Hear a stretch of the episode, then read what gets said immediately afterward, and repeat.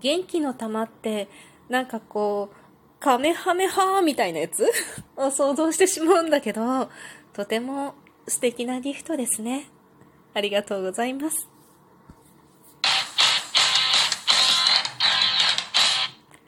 今日もなるようになるさ。こんにちは。アラフォー母ちゃんこと冬木玲です。この番組は私冬木玲が日々思うこと、本の朗読や感想など気ままに配信している雑多な番組です。ちょっと今日効果音がね、大きかったね。スマホの音量設定を間違えました。すみません。びっくりしない？なんか、この音楽だけさ、効果音だけバンってくるとさ、うおーって思わない？イヤホンの人は、あの、大変失礼いたしました。今ね、冒頭の振りを話していて、なんか、ふと思い出した高校の先生がいるんですよ。高校の現代文の先生で、もうなんていうか真っ赤な先生っていうイメージなんだけれども、テストをね、まあ、中間テストなり期末テストなりあるじゃない？で、テストすると、必ず真っ赤っかになって帰ってくるの。で、その真っ赤っかになって帰ってこない人っていうのは、もうまずまずいないんじゃないかっていうくらい、真っ赤っかになって帰ってくるので、ものすごい有名な先生だったんだよね。で、私は、高校1年生の時は、その先生には当たっていなくってね。で、高校2年生だったかの時に、その先生、現代文の授業がその先生の担当になったのね。で、えー、と思って、もう初めて中間テストが返ってきた時は、0点取ったかと思いましたね。もう、真っ赤っかなの答案用紙が。点数はすごい良かった。良かった。私、国語だけは良かったのよ。だから、点数はすごい良かったんだけど、でも、帰ってきた答案用紙が真っ赤っかなの。もうね、なんなら名前まで全部直されているっていうね。なんていうかさ、書き方で習うかんあの字ってあるじゃない？小学校の時に書き方の授業で習うひらがなだったり、まあ、漢字だったり、そういう書き方をしないと全部直されるの。その先生の、まあ、ステータスというか、まあ、ポリシーなんだと思うんだけれども、まあ、それによってね、罰をされることはないんだけれども、まあ、漢字はね、跳ねるとか止めるとかがダメだったら罰だけれども、でも、なんあの、漢字テストのその漢字を答えなさいっていう部分に関してはね、でもそうじゃないところは、基本的にはそれで罰になることはないんだけれども、すべてにおいて、答案用紙の文字すべてを、もう、直されるの。でもね、すごいなと思って、その先生が担当しているクラスは数クラスなんで一桁だったと思うんだけども、多分全部でね、結構17クラスぐらいあったような気がする。多分大組ぐらいまであって何組かないんだよね。ややこしいところがね。17クラスぐらいあったと思うんだけれども、でも、その、多分、半分も受け持ってたのかな？ちょっとその辺ちょっと覚えてないんだ。だけれども、まあ、数クラスを受け持っていて、で、その、クラスの、このね、答案用紙、一クラスで何人いたの ?40 何人よね。まあ少なくとも30代後半ぐらいの人数はいると思うんだけれども、その人すべてのこの答案をめちゃめちゃ綺麗な字で、全部、全文字よ。全文字直してるの。で、ある意味すごいなって、私も感動覚えたの、その答案用紙見たとき。結構ね、なんていうのかな、あの、真っ赤にされてやる気なくなるみたいな人も結構いたんだけど、私はね、まあ、まあ、小学校じゃないから、それによってこう罰をされたりとかするわけでもないし、なんか書き直しをこう強要されたりするわけでもないのよ。だけど、全部直されるんだよね。で、その直してる字が、もう、もう本当見事。とっても綺麗な字なの。整ってね。すごいな。でもその先生は、定年退職をしてた先生だったか、なんか定年が近い先生だったかなんかまあそんな感じの結構お年を召した方なんだけれども、もうすっごくしっかりした綺麗な字を書くんだよね。で、まあそれを全部ね赤で直すわけ。で私はもどっちかっていうと結構楽しみでそれが。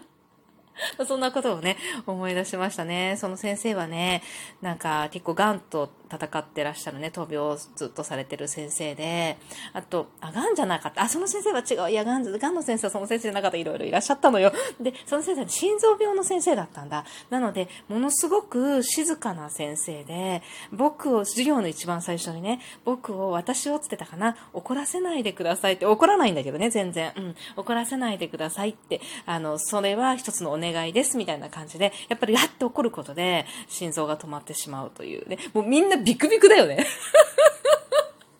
もう静かにみんな授業聞いてましたね。授業もね、すごく楽しくて分かりやすい授業でしたね。淡々とされてはいるんだけれどもね、こうあんまりこうハイテンションになったりとかっていうのはやっぱり多分体への負担のためだと思うんですけど、あんまりない授業だったんですけど、なかなか面白かったので、その先生がおっしゃってたのがね、長いね、こう、話すまでが長いね。その先生がおっしゃってたのが、朝ね、必ず現代文と、あの、現代文の動詞の活用を全部言うんですよ。で、その活用の、なんていう五感からこう全部こう子供たちに覚えろって言ってるものをね、朝全部言うんですって、まず起きたら。で、それが言えなくなったら、僕は教師を辞めようと思っています、みたいなことをおっしゃってましたね。で、それをね、なんかね、なぜかね、冒頭の振りを読んでる、読んでるっていうか、話してる時に、ふと、思い出しました。なんだろう、空で言えるようになってきたというか、どこかに書いたことは一度もないんだけれども、まあ、ね、配信を続けてる間に、あの、冒頭のフリーのスタイルが決まってきたという感じで、今はいつも同じセリフで言っていると思うんだけど、違ったりすることもあるのかなたまに間違ってるけどね。なんかそれをね、ずっと、なんかそらんじて言ってる時に、ふとその先生のね、朝こう、洗面所の前で言うんだとか、洗面台の前で言うんだって言ってたのを思い出して、そのこう、なんか想像してた情景がね、うん、浮かんできたんですよね。あの先生はどうされているかってね、もうね、その私が在学中、在学中じゃなかったかな、卒業してからだったかな、亡くなられたんですよね、の話は知ってるんだけれども、なんだか、あの、1年間だけの現代文のね、担当の先生だったんだけれども、ものすごく印象に残っている先生ですね。なんだろうね。なんかそれをふと思い出しましたっていう話をして、今日は違うのよ。お返しトークです。喋りすぎなんだって感じで。で、大五郎さんからいただいております。えっ、ー、と、ギリチョコと一緒にいただきました。ありがとうございます。こんにちは。歌詞朗読ウクレレの配信聞きましたよ。ってこれね、ウクレレ触ってみるという、そちらのね、アカウントの方でね、ウクレレを弾いてるんですけれども、ちょっと朗読ウクレレをね、やってみよう。いや、ずっと思ってたのよ。こうウクレレを弾きながら喋れたらいいな。なんだったらウクレレを弾きながら朗読ができたらいいなと思ってたんだけど、もうほんと遠い未来の話だなと、いつまで経ってもできないから、朗読をしてウクレレを弾こうっていう考えに なって、それをまあ、今最近ちょっと始めてるんですけれども、それの話ですね。僕の、僕も僕のオリジナル曲でちょっとやってみました。結果、ってこれまた空いてるんですよ。できませんでした。ロード、あのね、あんなにね、こう、上手にウクレレを弾かれる方でも、なんだ、こう喋りながらっていうか、その朗読をしながら弾くというのはやっぱり難しいのかと思ったらね、原因はウクレレは覚えてても、レイさんの作ってくれたふるさとの詩を覚えてないからかな、と 要は詩があればできるんだよね。私とは全然状況が違うでしょ、みたいな。詩はね、あの、まあ、言ってくだされば、あの、書き出してお送りしますけれども、まあ、読んでるあれを聞いて自分で書き留めてくださっても構わないですけどね。でも、あの、ご自身でね、私も朗読させていただいてすごく光栄でしたけどね、ご自身でね、こう弾きながらね、まあ、あの文章まんまじゃなくてもいいですけど、なんかされるのもね、なんかいいなと思っています。だから、両方とも完全に覚えてたらもしかしたらできるのかなと思いました。できそうですよ。できそうですよ。できるんじゃないかなと思います、私。もしよかったらね、チャレンジしてみてください。レイさん頑張ってということでありがとうございます。私もね、あのーやりたい。弾きながら喋るとか、弾きながら、なんか、こう、朗読ね。弾きながら朗読はね、ほんとやれたらいいなって思うね。まずは朗読。弾く、朗読、弾くっていうところからですね。頑張ってみたいと思います。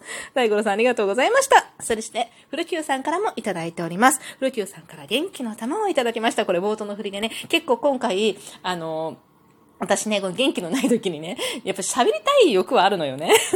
配信をして、まあ、皆さん元気の玉をいただいたりとかね、したんです。ありがとうございます。レイさんおはようございます。3日前のツイート、かっこ寝ている。そう、私なんかずっと寝ちゃうんですよっていうね、ツイートをした後だったんですよね。なんかと、もう起き上がれない状態になってしまったのはね。3日前のツイート寝ているね。見えない金との戦いで疲れが溜まってたんだなと思ってはいましたが、無理をなさらずしっかり静養してくださいねっていうことでね、ありがとうございます。本当に、あの、ゆっくりゆっくりゆっくりゆっくり回復していこうっていうのを本当に心に強く思ってますね。本当ね、全然平気だと思ってたからね。でもやっぱり寝ちゃうっていうのは、体がね、強制的に休もう休もうとしてるっていうことなんだよね。そういうことがやっぱあったらね、気をつけないといけないね。私よく寝る人だからさ、あんまりこう、意識してなかったんですよね。というわけでね、まあコロナ、本当に怖かったです。怖いです。今でもね、まだやっぱり、主人も私もね、ちょっと動くとね、やっぱ夕方とかにね、頭が痛くなってきてね、っていうのは残っているのでね、まあ徐々に徐々に、もっともっとゆっく、ほんとゆっくりね、徐々にね、もう外には出ていけるようになるのでね、明日から、今日からか。なのでね、やっていきたいと思いますね。ありがとうございます。大五郎さんからもう一ついただいております。お久しぶりですっていうか、しばらくレイさん収録が出てない日が続いたので、体調が悪いのかなと思ってました。まさかのコロナ延長戦？話されている声もそうだけど、いつもの笑い声が聞こえないので、相当しんどかったんだろうなと思いました。収録などは元気になったからで良いので、しっかり体を休めてください。少しでも早く元気になりますようにお祈り申し上げます。ということでね、たくさん祈ってくださってます。ありがとうございます。元気になりました。もうね、だいぶ元気になっています。ここで油断をしないようにしないといけないなって思っているところなんですけどね。なのでね、本当に、皆さんいろいろありがとうございました。笑い、笑い声なかった？笑ったような気もしたんだけど、なんかでもね、あのね、すごいしんどかったの。確かにしんどかったとは思うのよ。もうなんかもう記憶としては忘れてしまっているんだけれども、でもなんかね、元気が出なかったよね。なんかこう、踏ん張りも効かないし、なんでしょうね。気力も、体力もないし、気力もないみたいな感じ。でも、喋りたい欲があるっていうのは不思議よね。相当おしゃべりなんだね、私ね。というわけでご心配おかけしました。ありがとうございました。そして、もう一通、タカさんからもいただいております。あ、ダメだな、ダメだな、時間がアウトだったタカさんごめんなさい。次の、次の配信で、えー、っと、お便り読ませていただきます。今日はね、大五郎さんにツーフル Q さん、つまででした。まだね、あの、元気の玉いただいてね、お便りいただいております。本当にありがとうございます。次の返しトークにてお礼をさせていただきたいと思います。というわけで今日も最後、というわけでちょっと多いな、というわけでっていうのを語彙力がないっていうね、証なんだよっていうのをどっかで読んだか聞いたかなんかしたのよ。で、だから、というわけでっていうのをやめようって最初の頃になんか配信でも言ってたような気がするんだけど、最近連発してるよね。しょうがないね。最後まで聞いていただきありがとうございました。またね。